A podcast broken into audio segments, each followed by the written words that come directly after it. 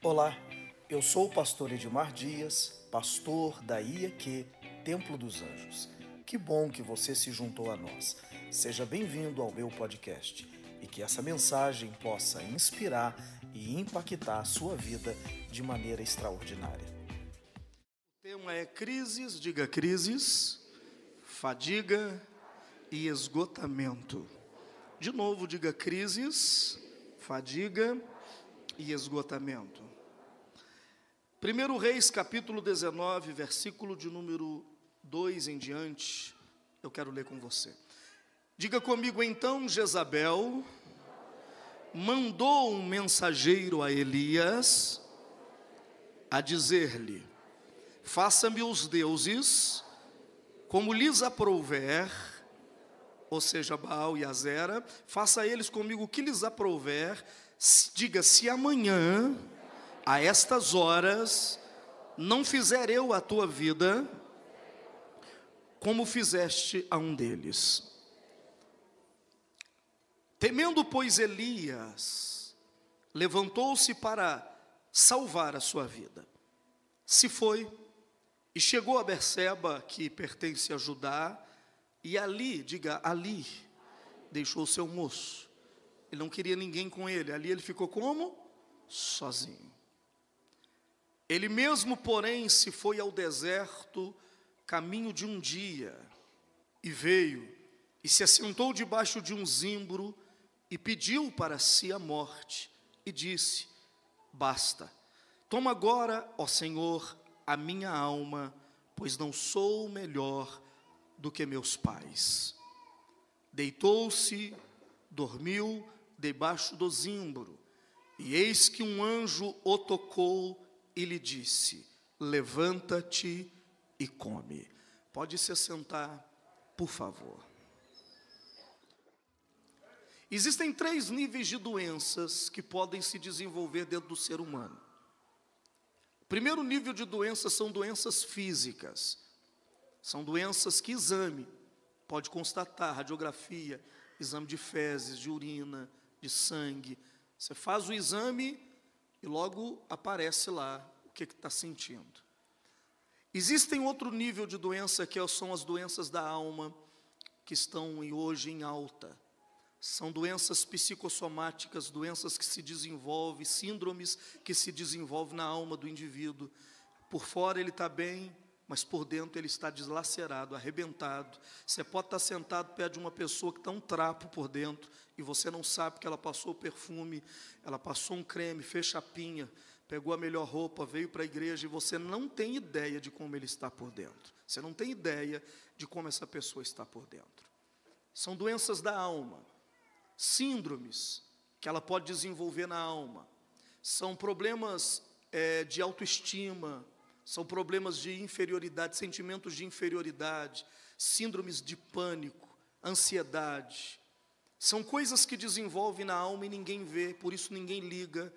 Aliás, capaz de você morrer. Olha para o irmão e diga para ele: capaz de você morrer e a sua família não perceber que você está morrendo. Existe um terceiro nível, nível de doenças, são as doenças espirituais. São doenças que acontecem de ataques espirituais planejados contra a vida da gente para nos tirar as forças e nos destruir. É, você pode estar enfrentando essas crises, esse esgotamento nesses três níveis, e é importante notarmos que às vezes não tem nada a ver com o pecado, porque entrou na igreja, parece que tudo que acontece é porque alguém pecou. Ah, está acontecendo porque ele pecou. Deve, até quando um homem cego, lembra disso? Havia um homem cego de nascença, aí os discípulos perguntou para Jesus assim: quem pecou? Foi ele quem pecou ou foi os seus pais para que ele nascesse cego? Porque normalmente nós ligamos algum tipo de problema a um pecado. Está passando por um problema, então está pecando. Aí, irmão, olha para o irmão e diga: Eu estou cansado de você falar que eu estou em pecado. Fala com ele. Fala com ele, está me enchendo a paciência isso já. Não é verdade? E às vezes não tem nada a ver com pecado. Talvez também não tem nada a ver com o demônio ah, é um demônio que está atacando, está endemoniado. Olha lá, o pastor hoje está, está meio, está meio ziguezado, deve ser demônio que está atacando ele. Às vezes não tem nada a ver com demônios, às vezes não tem nada a ver com pecado, às vezes tem a, a, ver com ataques emocionais, ataques que acontecem na região da alma. E eu quero falar um pouquinho com você sobre Elias hoje, o profeta que estamos vivendo a fé dele no mês de junho, a fé de Elias, para que você possa entender que você pode superar essas crises, e crises normalmente elas vão servir de trampolim para você se tornar uma melhor, uma pessoa melhor. Eu vou dizer de novo, crises são pedagógicas. Olha para o irmão do lado e diga: crise é pedagógica. O que é crises pedagógicas? É crises que nos ensinam alguma coisa. Ah, eu tirei lição de todas as crises que eu vivi na minha vida. Nenhuma crise na minha vida foi em vão, foi dolorida, mas eu aprendi a lição e eu cresci ainda mais depois de uma crise. Dá uma cutucada no irmão do lado e diga para ele: a crise pode te abater e a crise pode te ensinar, e eu profetizo que as crises que virão ou que estão acontecendo, ela vai te fazer uma pessoa melhor, você vai tirar lições maiores, seu casamento vai melhorar, sua família vai melhorar, e você vai melhorar como pessoa, como pessoa. Tem alguém que acredita em mim aqui? Dá um glória a Deus, por favor. Olha para o irmão do lado e diga: Eu acredito que você vai superar isso e vai se transformar numa pessoa melhor. Quem está aí? Quem está ligado? Elias é o profeta do avivamento. Quando eu falo agora de Elias, eu estou falando de um dos maiores profetas bíblicos.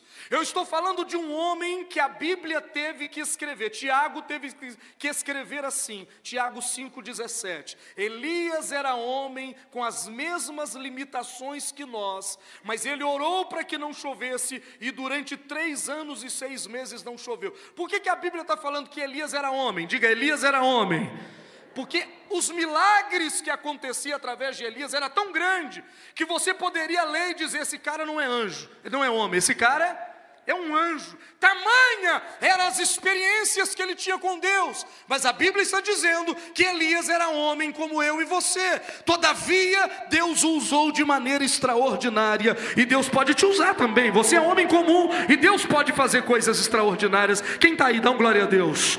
Elias é o cara que surgiu na Bíblia. Eu não vou voltar no culto de domingo passado. Quem esteve domingo passado já pegou a história toda. Eu não vou voltar naquele culto em que eu expliquei para você você que o nome Elias significa Eliahu. Eliahu significa Jeová é um único Deus. Repete comigo: Jeová é um único Deus. Veja que o nome de Elias não é apenas um nome, é uma declaração de fé. Elias está dizendo quem ele é e em quem ele acredita. Porque o pai e a mãe de Elias colocou o nome dele de Eliahu, ou Jeová é o único Deus. Porque Elias nasce numa época em que as pessoas estavam confusas, as pessoas estavam afastadas de Deus, porque o rei chamado Acabe era um rei muito mau, que acaba casando com uma rainha que é pior do que ele, chamada Jezabel. Jezabel é uma rainha pagã, estrangeira dos Sidônios, que adora um deus chamado Baal. Baal significa é, aquele que é o deus se diz Deus da fertilidade, Deus da vida, Deus da colheita e Deus das montanhas. Ela, Jezabel, quem está aí? Adorava uma deusa chamada Azera, que era a deusa mulher de Baal na mitologia. Então Baal juntou com Azera e deu à luz a Jezabel.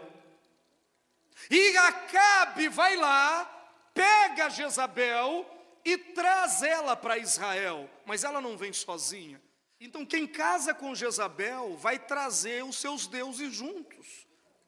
E veio junto 850 profetas vieram de outro país estrangeiro e pagão, veio 800 profetas para desenvolver em Israel o paganismo. E eles, toda vez que ofereciam um, um, um, um sacrifício, ou toda vez que tinha uma colheita, eles tinham que oferecer um sacrifício a Baal, e Baal exigia sacrifício de crianças. Então Israel começou a sacrificar crianças, olha só que coisa terrível. Eles faziam postes ídolos por, toda, por todo o país, e agora eles tinham cultos queimando criança, com prostituição, orgias, era um pandemônio que estava em Israel. Elias surge nesse contexto, dizendo: O meu nome significa só o Senhor é Deus. Ele estava dizendo: Olha, vocês podem estar todo mundo confuso, mas para mim está claro: só existe um Deus, Jeová é o único Deus. Então ele surge como uma resposta no meio de um povo que ficava oscilando entre dois pensamentos. Irmão, se existe uma coisa desgraçada na vida da gente é quem não tem opinião. Pergunta para quem está do seu lado: você já tem opinião formada? Pergunta para ele. Duro é você conversar com a Maria que fica em cima do muro. O povo estava assim. Uma hora eles estavam na igreja cantando para Deus, na outra hora eles estavam nas orgias sexuais da deusa Zera. Uma hora eles estavam aqui cantando para Deus, na outra hora eles já estavam cantando para Baal e sacrificando crianças para Baal. O mundo de hoje está mais ou menos assim. Você pega um show pancada do mundo, pega um show pesado, aquele show que está arrastando 100 mil pessoas e está acontecendo de tudo lá dentro. No meio do show, o cantor canta uma música da igreja. Não é assim? E os desviados começam a chorar. Olha, Deus também está aqui, olha que legal, estamos cantando aqui. E é assim que o mundo tem levado a fé, uma mistura entre o certo e o errado. E a Bíblia diz que de uma fonte não pode sair água doce e ao mesmo tempo água salgada. E a Bíblia diz que a luz e as trevas não combinam, não se misturam. Quem está aí? Essa é a grande, o grande problema de Israel, eles estavam numa mistura. Até que Elias aparece e ele faz uma profecia.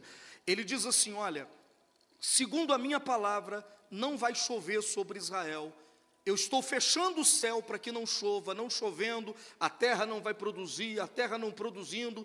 Eu quero ver Baal fazer a terra produzir alguma coisa. Já que vocês estão dizendo que não é Deus que está abençoando, é Baal ou vocês mesmos, então eu vou fechar o céu. Eu quero ver alguém aqui fazer chover. Faz chover, faz a dança da chuva que eu quero ver chover. Vai lá, faz a dancinha da chuva, disse Elias, que eu quero ver vocês fazerem chover. Já que vocês estão dizendo que não é Deus que está operando, então eu quero ver, eu vou fechar o céu e quero ver vocês fazer as coisas acontecerem. Quem está aí, dá um glória a Deus. Olha para o irmão e diga para ele: tudo que acontece na nossa vida, dá glória a Deus, por favor, dá glória a Deus pelo seu trabalho, dá glória a Deus pela tua família. Quando você acordar de manhã, diga: acordei porque Deus quis. Quem está aí, dá um glória a Deus. Glorifique a Deus na tua vida, não tenha dúvidas, não deixa dúvidas de que você acredita que tudo que você tem vem de Deus e tudo que você tem é Deus quem sustenta e te guarda. Quem está aí, pelo amor de Deus, não? Mais alguma coisa? Porque o céu pode fechar sobre a sua vida. Eu não sei se você já teve a experiência de céu fechado, irmão. É quando tudo bate na trave, tudo dá errado. Quase consegui, quase acertei, quase comprei, quase casei, quase namorei, mas tudo deu errado no final. Isso é céu fechado. Céu fechado significa que você deixou de confirmar que é Deus quem faz tudo. Você por algum momento achou que era você. Então olha para o irmão e diga para ele: aproveita esse momento, dá um glória a Deus aí, fazendo favor. Pela sua vida, pela sua casa. Eu não ouvi, é para dar um glória a Deus, não é para rir. Pela sua casa. Por tudo que você tem, dá um glória a Deus. Três anos e seis meses o céu fechou. Então agora havia uma outra crise. Além da crise política, além da crise espiritual, agora existia a crise econômica, porque o povo não tinha o que comer.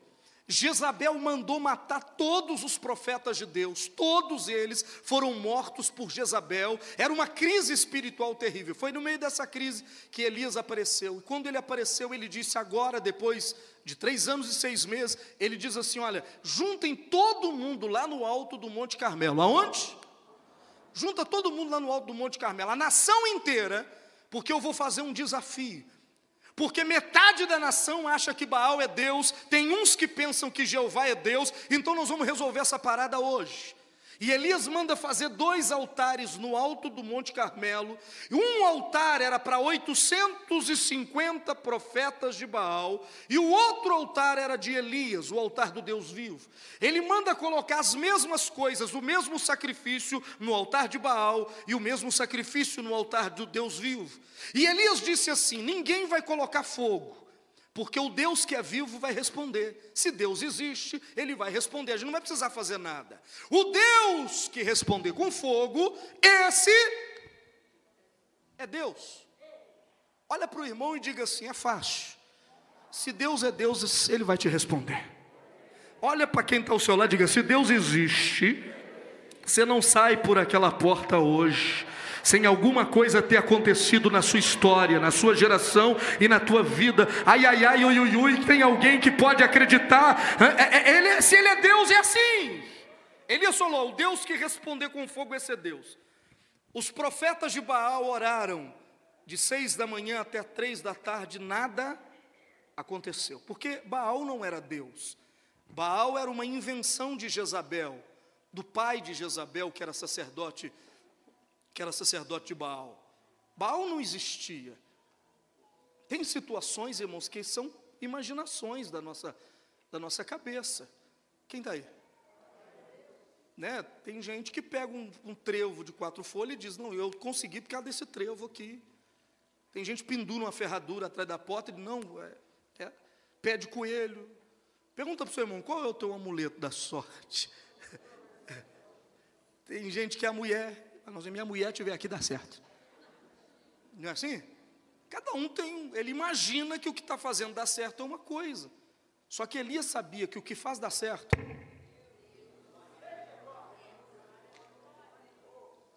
Eles oraram, não aconteceu nada. Elias falou: agora é minha vez. Agora é o quê? Se Deus responder, todo mundo vai largar Baal e vai vir para Deus. O tipo de milagre que Deus vai te dar vai ser tão grande que vai convencer as pessoas ao seu redor de que o Senhor é o único Deus. Olha para o irmão e profetiza para ele: o tipo de milagre que Deus vai te dar é tão grande. Tem gente que carrega gente incrédula do lado dele. Pergunta para o seu irmão: seus amigos é muito incrédulo, seus parentes, seu namorado, seu marido. Tem gente que carrega gente tão incrédula que Deus vai ter que fazer um milagre tão grande mas o milagre vai ser tão grande que esse cara vai ajoelhar, vai levantar a mão para o céu e vai dizer: Agora eu confesso que só o Senhor é Deus. Dá um glória a Deus aí. Olha para o irmão do lado e diga: Não brinca com Deus que ele te quebra. Ele te mata e te ressuscita para provar quem ele é.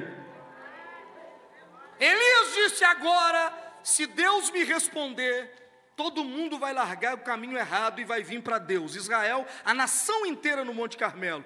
E Elias faz uma oração assim: Ó oh Deus, ó oh Deus de Abraão, Isaac e Jacó, mostra hoje que eu sou teu servo, e que segundo as suas palavras eu fiz todas essas coisas. Responde-me, Senhor, responde-me.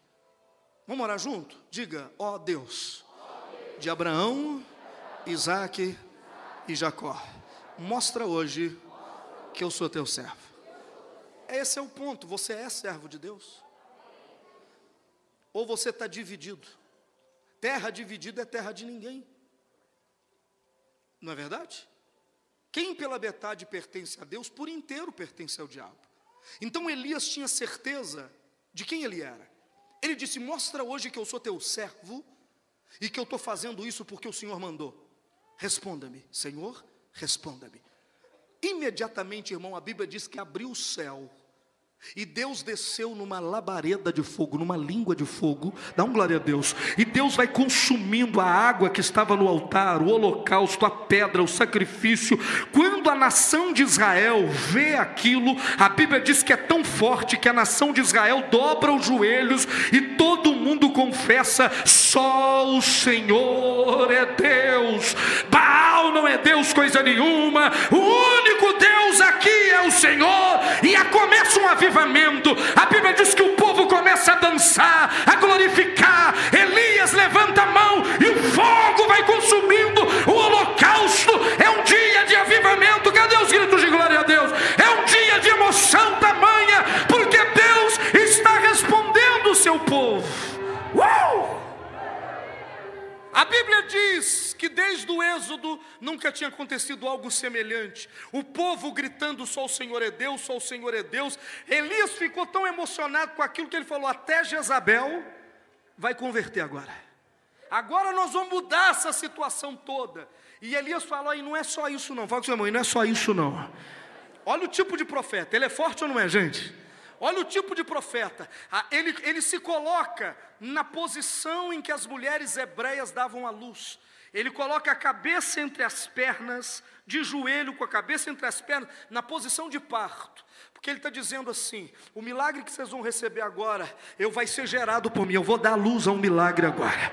Quando as mulheres hebreias ficavam de joelhos em posição, com a cabeça entre as pernas, é porque elas iam dar luz, sofria muito, era muita dor. Elias colocou a cabeça entre as pernas e diz: O milagre que vocês vão receber é gerado por mim. Eu fechei e eu vou abrir, vou sentir dor, mas o milagre vai nascer, a chuva vai voltar sobre a terra. E ele põe a cabeça entre as pernas e ele ora sete vezes, na sétima vez, ele diz para o rapaz: O que está acontecendo? O rapaz disse: Eu vejo. Ele vê o que? Eu vejo lá no meio do mar uma pequena nuvem do tamanho da mão de um homem. Elias disse: Então desce correndo, porque é sinal de que vai cair tempestade ainda hoje na sua vida. Ei, quem acredita, dá glória a Deus.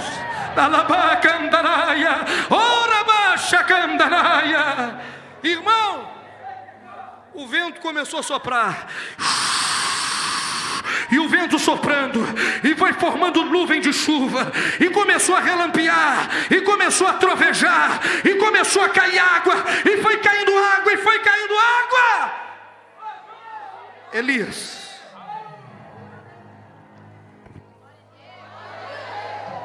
profeta Elias, três anos e meio de crise acabou, Baal foi desmascarado, o povo está gritando só o Senhor é Deus. Irmãos, é perfeito. Diga assim, é perfeito. Elias vira para o rei e diz assim para ele: Pode descer, desce correndo, vai para o palácio, porque o rei estava no alto do Monte Carmelo. Vai para casa, porque senão você não chega em casa, porque vai chover. O que estava retido há três anos e meio vai cair de uma só vez aqui hoje. Que lindo, hein?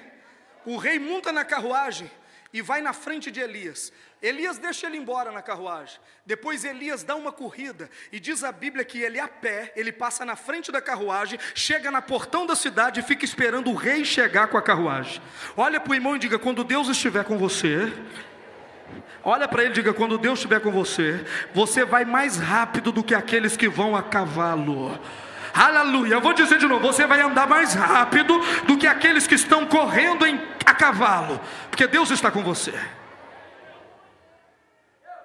Aí, é avivamento? Eu vou perguntar: é avivamento? O cara, psiu, ei, o cara está promovendo a mudança de, de uma nação. O cara está ajudando muita gente, está ou não está, irmão? Ele está ajudando a nação inteira. Voltou a chover. O povo está feliz. Só que a Bíblia diz que naquele dia começa a crise de Elias. Ele sai do pico para o vale em questão de minutos. Cuidado com as grandes vitórias. Você pode dormir sentado num alto de um monte de vitória e acordar no mais profundo vale da sua vida. Quem está aí? No meio dessa crise, no meio desse avivamento todo, chega um rapaz e diz assim para Elias: Jezabel manda te dizer que amanhã, mais ou menos a essas horas, você já vai estar morto, ela vai te matar. Quando ele recebe aquela notícia, ele olha para o lado para ver quem estava com ele. Sabe o que, que a minha Bíblia diz? Que o povo já tinha voltado cada um para sua casa e deixou Elias sozinho. Ele achou que o negócio ia pegar fogo, deixaram ele sozinho. Quem está aí? O rei já tinha ido para o palácio comer, e a Bíblia diz que Elias é tomado de um pânico, porque, número um, porque Elias foi frustrado. Ele tinha uma expectativa de que depois de fazer o bem para todo mundo, todo mundo ia ficar feliz e ia dar continuidade naquilo, mas as pessoas o abandonaram sozinho. Não importa o que você fizer, vai ter gente te deixando sozinho, e isso vai ser frustrante demais para sua alma. Isso não é pecado, isso não é demônio, isso é desgaste. Depois de você lutar para construir uma casa, a sua mulher te deixa para ficar com o pedreiro que construiu a casa.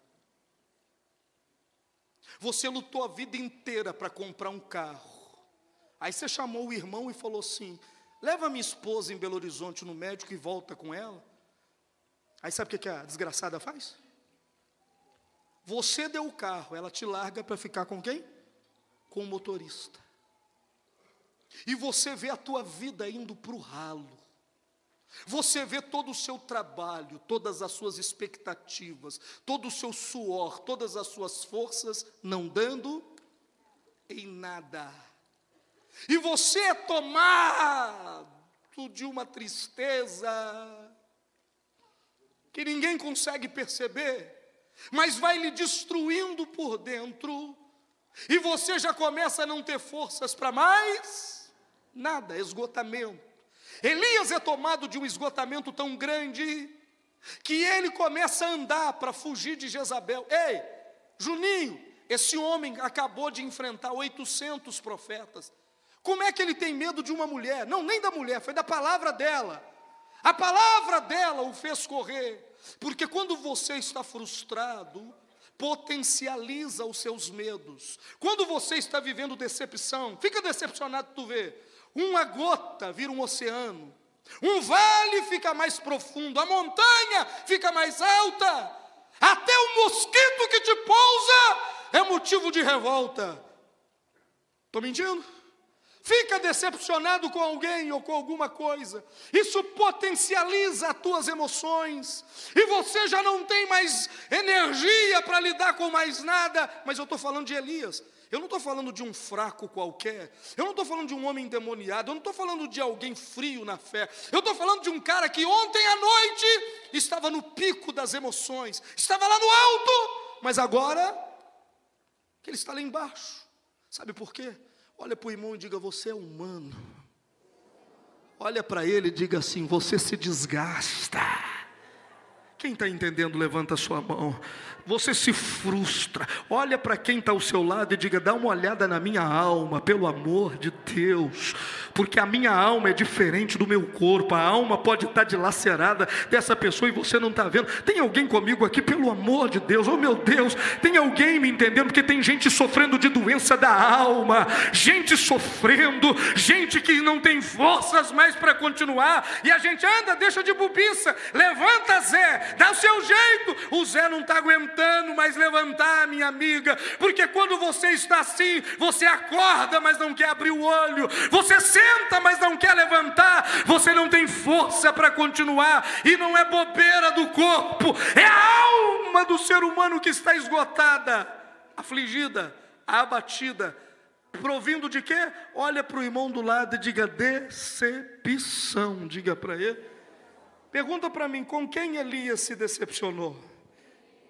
Ele se decepcionou com pessoas que ele achou que estariam com ele e não estavam. Quantas vezes você já fez uma festa, gastou metade do seu salário, esperou que alguém específico tivesse lá e alguém específico não deu a mínima para você? Você fala, poxa, eu fiz isso tudo aqui para. A pessoa não está nem aí para mim. Quem já sentiu assim? Levanta a mão. Bem alto, deixa eu ver. É. Isso é coisa da vida. E destrói a gente. Olha para quem está ao seu lado e diga: destrói a gente. Ah, quantas vezes eu já me fiz de forte, mas com a alma destruída, mas sabendo que eu tinha que chegar aqui e dar o meu melhor. E as pessoas ainda te cobram e dizem assim: ei, por que você não deu um sorriso para mim hoje? Assim? Por que o senhor não me cumprimentou? Mas você parou para pensar o que, que essa criatura está enfrentando na vida? O que, que essa pessoa está passando dentro dela? Elias estava destruído. Ele estava tão destruído, que quando a gente está assim, quem está comigo, gente? Quem está ligado? Quando a gente está assim, Elias caminhou, sabe quanto, quanto, quanto tempo? Quantos quilômetros? 160 quilômetros, com medo. Aí ele chegou em Berseba, Judá, e ele falou com o moço dele assim: Fica aí. Fala com o seu irmão, fica aí. Não, mas eu vou considerar, fica aí. Eu não aguento mais ver a sua cara. Porque quando você está assim, você não quer ver a cara de ninguém. Você quer ficar? Eu estou mentindo? Estou falando mentira aqui? E não adianta vir, ô oh, bem, ô oh, fia, fica assim não. Não tem fia, não tem bem, não tem ninguém que te entende. Ninguém sabe o que você está enfrentando. É lá dentro da alma. Para você me entender, você vai ter que entrar dentro de mim e entender o que é está acontecendo aqui dentro. Quem está aí, gente? Não é você. Olha para o irmão e diga: não é você. É um conjunto de frustrações que já existiam. Você foi a última gota que fez o cálice já estava cheio. Olha para o irmão do lado, digo, o negócio já estava entornando, meu irmão. Foi meu pai que me bateu, foi minha mãe que me abandonou, foi meu amigo que me traiu, foi minha mulher que me deixou, foi um punhado de coisas junto e agora chegou num ponto que eu não aguento mais. Elias disse para o moço dele: fica aí. Não, eu vou, fica aí. Eu não quero ver a sua cara, porque nessa hora eu quero ficar como? Sozinho. A Bíblia diz que ele anda 160 quilômetros. Tem alguém me entendendo? Se eu, se eu não estiver ajudando, me fala que eu paro agora. Eu estou ajudando alguém aqui, levanta a mão, por favor. A Bíblia diz que ele, ele anda 160 quilômetros, sabe o que, que ele faz? Ele deita debaixo de um zimbro e dorme. Irmão, você tem que estar tá muito triste para deitar no deserto quente, debaixo de uma árvore que não tem folha. O sol queimando na cabeça dele, zimbro não tem folha. Ele deitou debaixo de um espinheiro, no chão quente, e dormiu. Não, não é preguiça. Fala com seu irmão, não é preguiça. Porque o preguiçoso para dormir tem que ter o quê? Sombra e água fresca. Não é assim? Aquilo é abatimento, tristeza. Olha para quem está ao seu lado e diga para ele: aquilo é tristeza. Se você nunca passou por isso, o meu desejo é que você nunca passe. Elias ficou sempre, você sabe o que é a depressão? É quando o pensamento te domina. Diga para o irmão: pensamento te domina. Que pensamento? O que, que Elias disse para ele? Samuel, Elias, amanhã te mato. O pensamento ficou na cabeça dele assim: ela vai me matar, ela vai me matar, ela vai me matar, ela vai me matar. Ele andava um quilômetro, ela vai me matar. Aí ele ficava vendo o jeito que ela ia matar ele, do jeito que ele ia morrer e ele ficou com depressão, é quando um único pensamento apodera-se da sua alma e você não consegue sequer se lembrar que ontem à noite você levantou a mão e desceu fogo do céu. Você não consegue se lembrar de quem você é.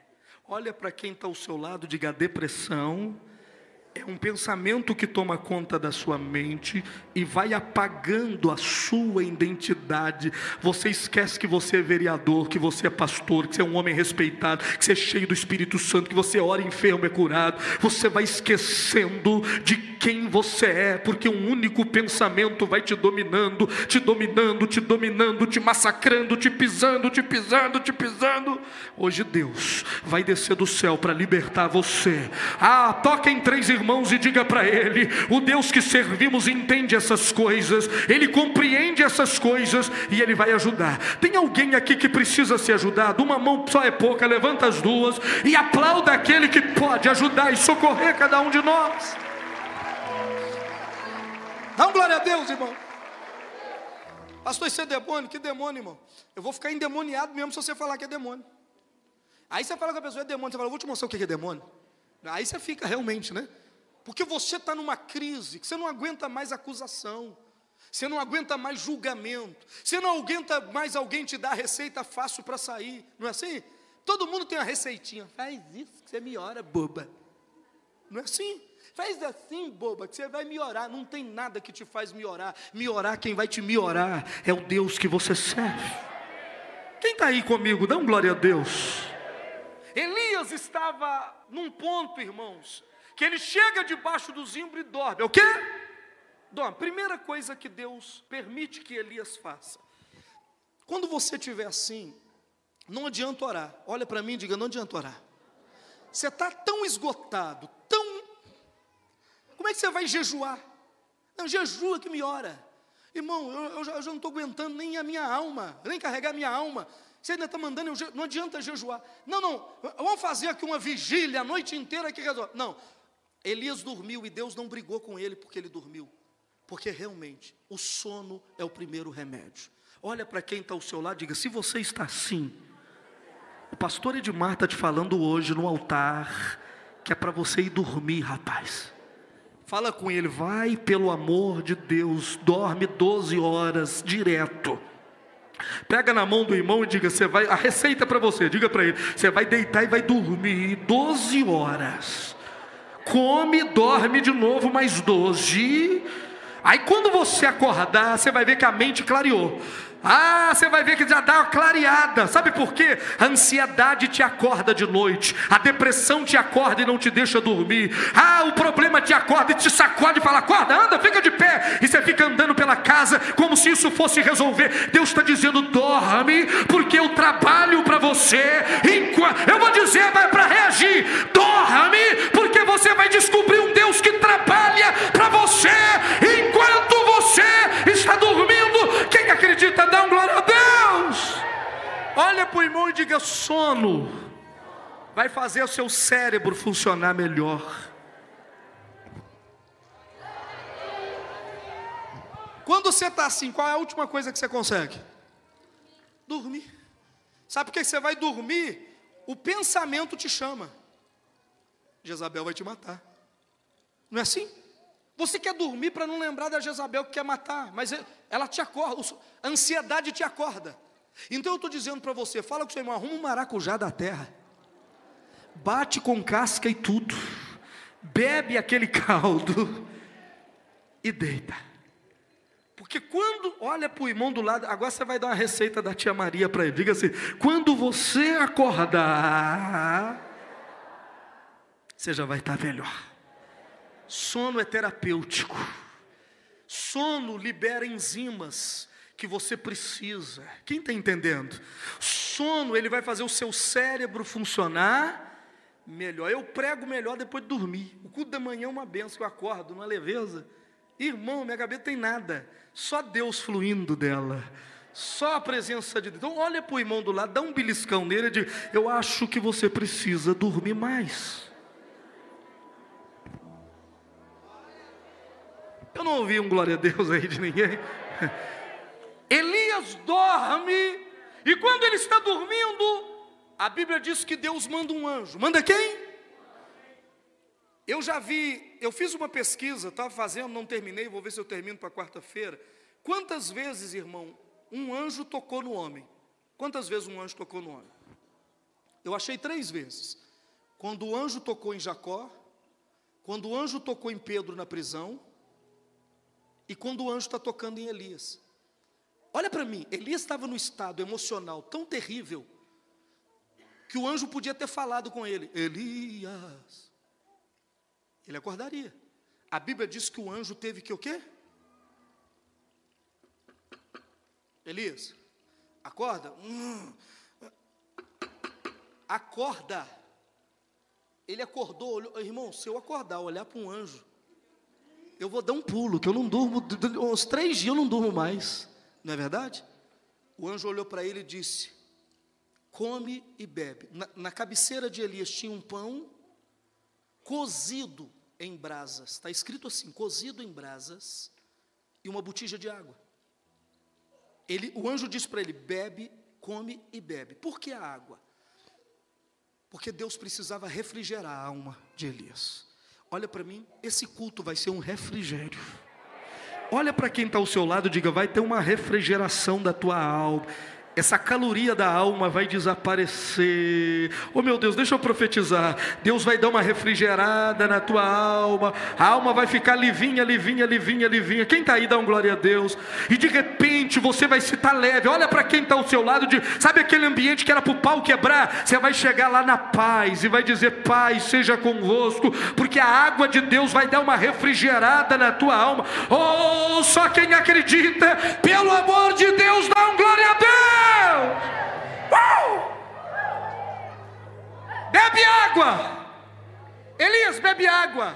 Água do Espírito Santo. Ei, Deus vai mudar sua alma de avesso. Então, cutucada no irmão, diga: Deus vai mudar tua alma do avesso. Esse pensamento que te domina vai desaparecer. Você vai se esquecer o que Jezabel falou. Você sabia que 90% dos problemas que você preocupa nunca acontecem? Eles só ficam aqui. De fato, eles nunca se tornam realidade, mas eles destroem você. Põe a mão no ombro do irmão e diga em nome de Jesus: todos os pensamentos que prendem a sua alma, dia após dia, eu profetizo que vão desaparecer. Você vai acordar amanhã com novos personagens na sua vida, com situações do céu, com milagres novos, com oportunidades novas. Você vai ver graça na tua vida. Quem acredita, dá um glória a Deus.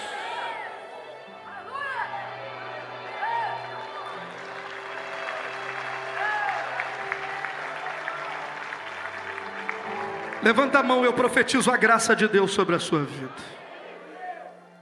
A graça de Deus não te livra de problema, mas te protege de cada um deles. Diga para o irmão do lado: vai acontecer problema com todo mundo, mas a graça de Deus ela vai te guardar e vai te proteger de tal maneira que você vai passar ileso. Se passar pelo fogo, ele não queima. Se passar na água, não afoga. Ah, mil cairão ao teu lado, dez mil à tua direita. Tu vai chegar do outro lado e vai dizer: Nem vi como eu cheguei aqui, porque a graça de Deus vai te levar. Uh! O apóstolo São Paulo diz assim: Porque o seu poder fica maior na fraqueza. Quando eu estou na fraqueza, por que, que Deus não falou com Elias assim? Porque Deus não podia ter dito para Elias: tem medo não, rapaz. Você matou 800 profetas, essa mulher na tua mão vai ser igual pano de chão. Preocupa, por que, que Deus não falou nada? Porque o poder de Deus, irmão, fica maior na fraqueza. Quando você está em fraqueza, tem duas habitações que você pode morar: a habitação do poder ou a habitação da dor. Eu vou dizer de novo: quando você está enfrentando uma crise, você vai ser levado para dois. Tem dois tipos de habitação que você pode ir: a habitação da fraqueza, do, da dor, ou a habitação do poder.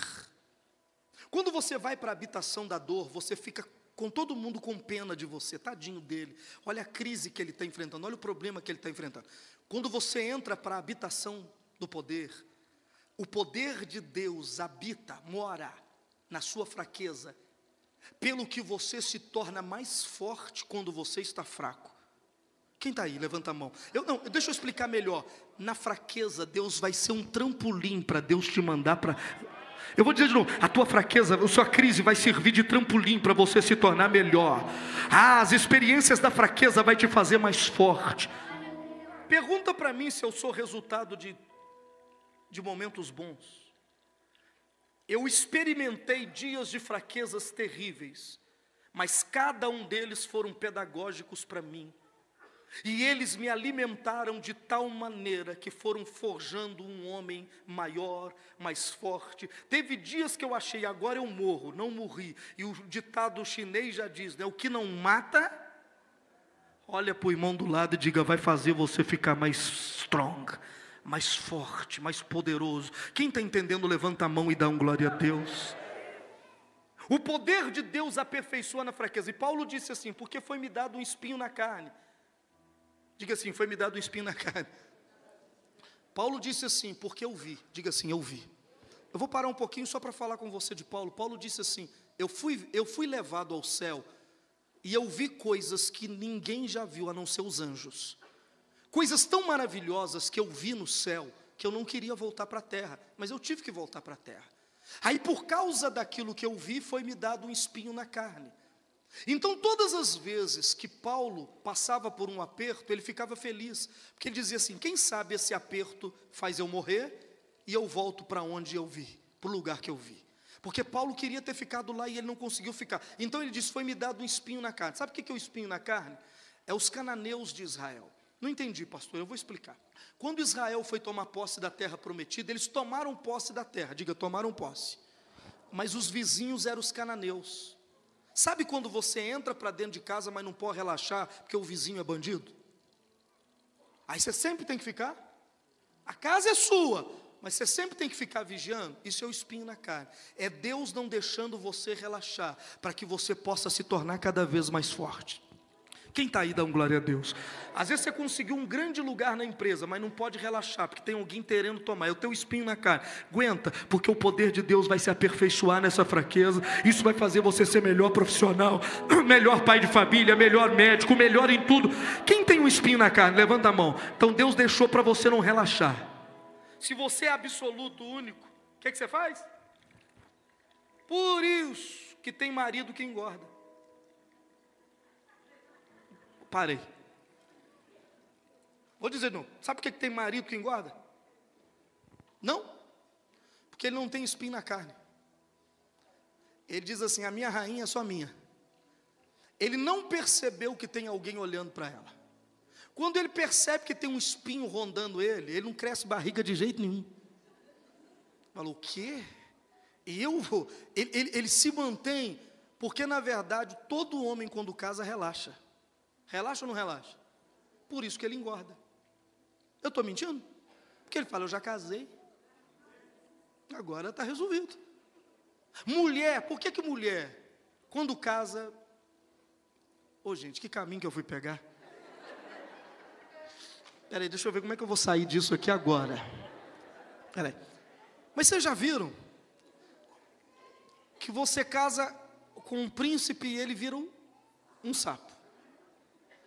Você casa com uma mulher que três meses depois ela desmonta, igual um desmanche de carro. Você fala, mas você era aquela menina que eu pegava sábado de noite para dar uma volta? É a mesma menina? Ela fala, bem, agora eu casei. Comeu a carne e chupa os ossos. Não é assim? É por isso que Deus deixa o espinho na carne. Fala o que você é por isso que Deus deixa o espinho na carne. Sabe o que é o espinho na carne? É para você não relaxar. Você se mantém como? Atento, porque você sabe que aquele lugar que foi te dado pode ser tomado a qualquer hora. Pegou? Israel tinha casa, mas o inimigo estava ali tentando roubar. Era um espinho na carne. Então Israel continuava orando, continuava jejuando, continuava buscando. Continu... Fala com seu irmão, continua se penteando, continua indo na massagem, continua tirando espinha, continua arrumando cabelo, continua, porque fala com seu irmão, pode ter espinho na sua carne você não sabe. Quem está aí? Olha para o irmão e diga: na fraqueza Deus vai aperfeiçoar você. Quem acredita que Deus pode renovar suas forças? Foi dado para Elias um pão, sair da situação. Ele, acabei de sair dessa situação difícil. Foi colocado um pão assado, mas a Bíblia diz que não foi assado, foi cozido em. Por que cozido em brasas? A gente não cozinha pão em brasas. Fosse assado em brasas estava correto, mas cozido não. Na verdade, aquele pão que foi colocado para Elias era um pão que tinha acabado de ser cozinhado no céu e tinha sido colocado em brasas para ele não esfriar. Quando você estiver em crise, a comida que Deus vai te dar é quente, é fresca e é de hoje. Não vai ser pão frio, não vai ser pão mofado, não vai ser algo, ah, isso aí eu já vi, ah, isso aí eu já. Não, não, não, não, não. O, o remédio que Deus vai te dar, você nunca comeu antes, é fresco. Pelo amor de Deus, quem acredita, dá um glória a Deus.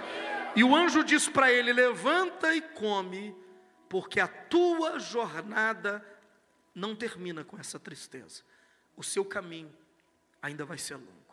Eu termino dizendo para você que essa tristeza, diante de Deus, irmãos, ela não tem poder de te matar. Essa crise que você está vivendo, ela não tem poder de destruir você.